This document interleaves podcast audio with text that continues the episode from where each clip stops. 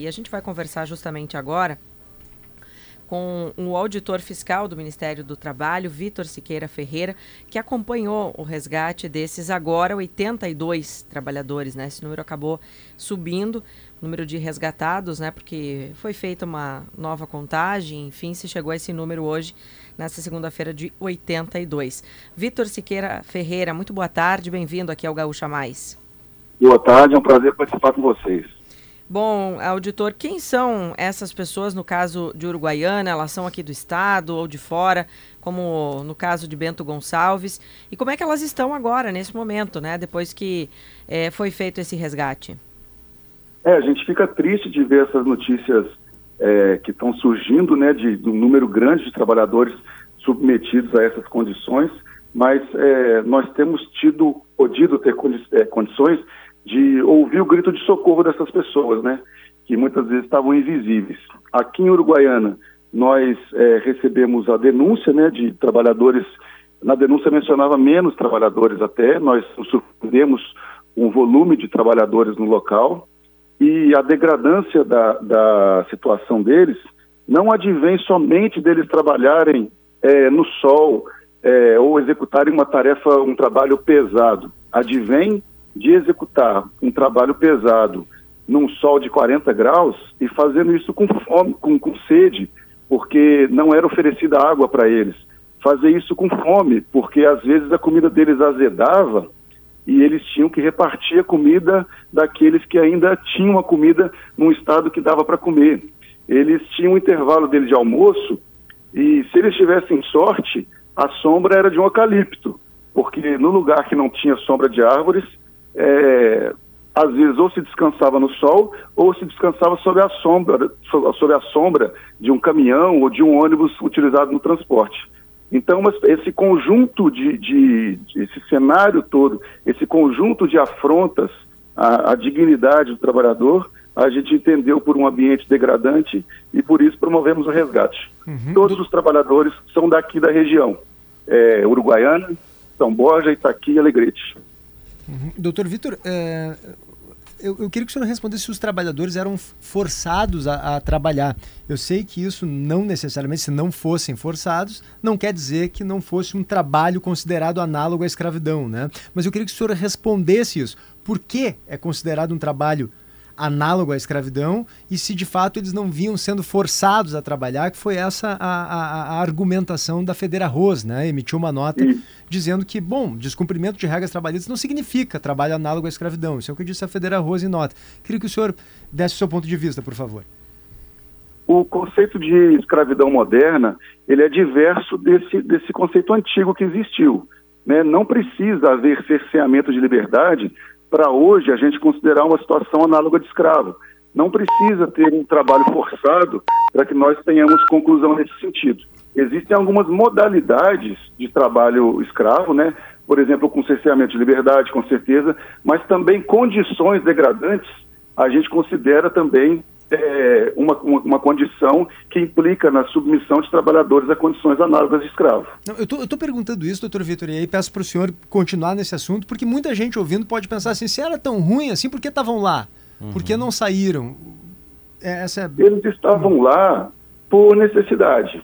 A necessidade faz as pessoas, às vezes, venderem seus, seus bens jurídicos mais valiosos. Ali, no caso, a dignidade do trabalho. Eles se submetiam a condições extremas, é, atentatória a um padrão civilizatório mínimo, entendeu? O mínimo que a pessoa precisa, é, é, as condições mínimas que a gente queria, era água, fornecimento de água, local para alimentação e descanso, era isso. Então não é meramente a ocorrência de algumas irregularidades trabalhistas, são irregularidades tão fortes, tão atentatórias à civilidade, à dignidade dos trabalhadores, que a gente tem que considerar elas como, como degradantes.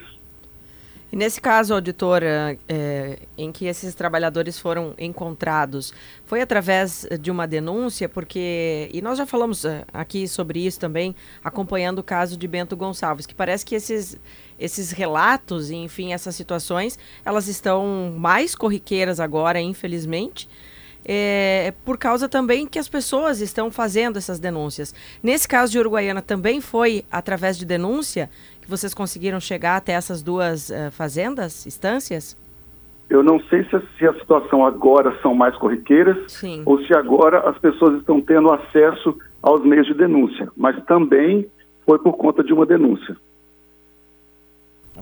Uh, auditor, uh, nós na semana passada, na verdade no início do mês, quando começamos a falar sobre o caso lá das vinícolas na Serra, a nossa colega Kathleen Moreira uh, fez uma reportagem dizendo que a quantidade de denúncias aumentou no último ano, mas que vocês, auditores fiscais, enfrentam uma falta de pessoal, pois o último, o último concurso tinha sido, se não me engano, em 2013, e que alguns auditores precisam, inclusive, fazer, entre aspas, né, uma escolha de quais locais se consegue ir. Claro que não é uma escolha pessoal, uma escolha de onde se pode ir pelo cobertor curto. Vocês enfrentam isso? Aqui em Uruguaiana nós respondemos por 10 municípios. É uma, é uma, nossa gerência tem uma extensão territorial muito grande. Nós já tivemos 11 auditores aqui e hoje somos somente quatro, sendo que três atuam na linha da fiscalização, na linha de fiscalização que a gente chama de rua. Eles vão para a rua fiscalizar. Então é uma redução drástica no número de servidores que a gente tem à disposição, tanto no quadro da fiscalização quanto também no quadro de servidores administrativos, né? Hoje nós uma servidora administrativa é, colaborando com todas as ações do Ministério aqui em, em Uruguaiana. Então, sim, é uma dificuldade bastante grande para a gente fazer o trabalho, mas existem certo tipo de demandas que são absolutamente prioritárias para nós e as ações de combate ao trabalho escravo é uma dessas ações prioritárias.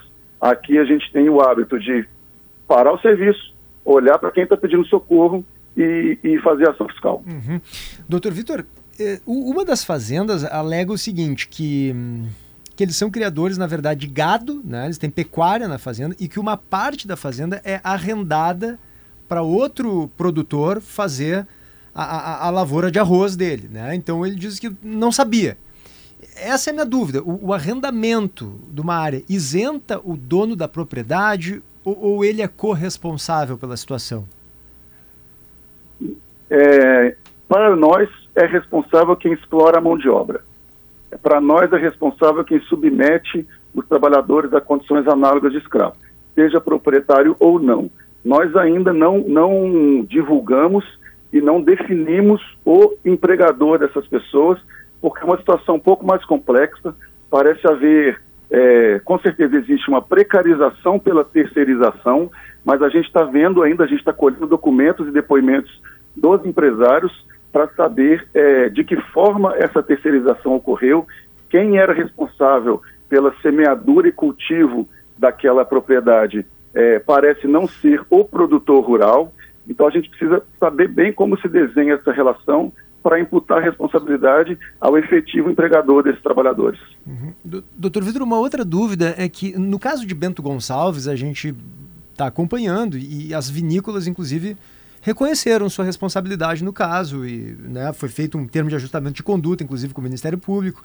Nesse caso de Uruguaiana, qual é a conexão entre esses trabalhadores e, e a cadeia produtiva do arroz? Né? Para onde ia aquele arroz no qual eles estavam trabalhando? Isso a gente ainda está averiguando, porque os trabalhadores próprios não sabiam para quem eles prestavam trabalho, eles, eles prestavam contas da sua produção para a pessoa que as recrutou somente. Então a gente teve até essa dificuldade no momento da ação fiscal e a gente está dando andamento a essas, a essas descobertas sobre o efetivo empregador agora. Mas certamente é, toda a cadeia produtiva ela é afetada por essas, por essas ações fiscais, por esses prejuízos. Né? Nós, do, do, mais o Ministério Público do Trabalho, está bastante atento à cadeia produtiva para é, passar as consequências desses atos, mas nós também da nossa forma. A gente, primeiro, a gente tem que acolher esses trabalhadores e conceder a eles os direitos mais primários agora no momento do afastamento, no momento do resgate, que é a concessão do seguro-desemprego e o cálculo de verbas decisórias para que eles possam comer. Essa verba, ela é alimentar. As pessoas trabalham porque elas precisam alimentar a si próprias e suas famílias. Então a gente está nessa parte, a gente está tentando acelerar é, o máximo possível para conceder a eles esse direito e, paralelo a isso, existe equipe trabalhando também na identificação desses empregadores e da cadeia produtiva para que a gente possa dar consequência. E esse homem que acabou sendo preso é, em flagrante, suspeito de ser o responsável aí pelo agenciamento dos trabalhadores, foi só uma pessoa que foi presa, que depois, enfim, acabou sendo liberado no sábado porque pagou fiança. Qual seria a relação dele com esses trabalhadores, hein, auditor? Ele é o recrutador das pessoas, né? No, no mundo do trabalho, as pessoas se referem a esse, a esse recrutador como gato, ele era o gato da, da, da situação. Então, a gente percebia também que, mais do que recrutar, ele, ele era também um dos responsáveis é, pela manutenção dos trabalhadores naquela condição. Ele impunha um, um, um regime, uma gestão de trabalho sempre extremamente rigorosa sobre os trabalhadores. Então, ele foi é, recolhido né, para a delegacia, preso em flagrante por também atuar, também contribuir nessa conduta de redução de trabalhadores a condições análogas de escravos. Auditor, o, o PG, né, Paulo Germano, lhe perguntou sobre os locais em que eles trabalhavam, né, para onde produziam na cadeia uh, do arroz. Vocês chegaram a identificar marcas uh, de arroz que recebiam o insumo de lá, desses trabalhadores, marcas que também estariam vinculadas? Não, a gente não teve condição de avançar para isso ainda o que nós temos a informação é de que esse arroz ele não era exatamente para, para consumo. Esse arroz plantado ali, ele daria origem a sementes. Hum, perfeito. E, doutor Vitor, o é, que, que, a gente pode falar já sobre essa negociação, o TAC, termo de ajustamento de conduta, uma indenização para esses trabalhadores?